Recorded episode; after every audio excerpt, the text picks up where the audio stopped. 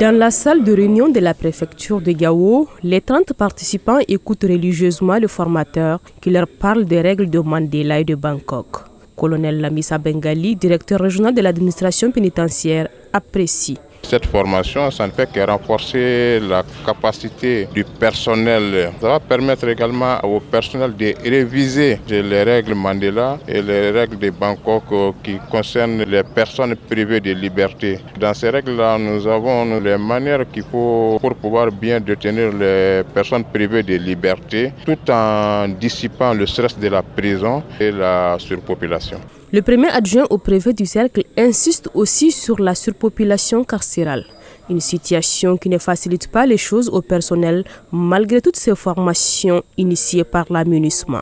Abdoulaye Sissi. L'unique maison d'arrêt que nous avons aujourd'hui qui accueille tous ces suspects et des personnes privées de droits, c'est la maison d'arrêt de Gao. Cela pose énormément de problèmes pour le respect des normes nationaux ou internationaux pour le respect des droits des personnes privées de leur liberté.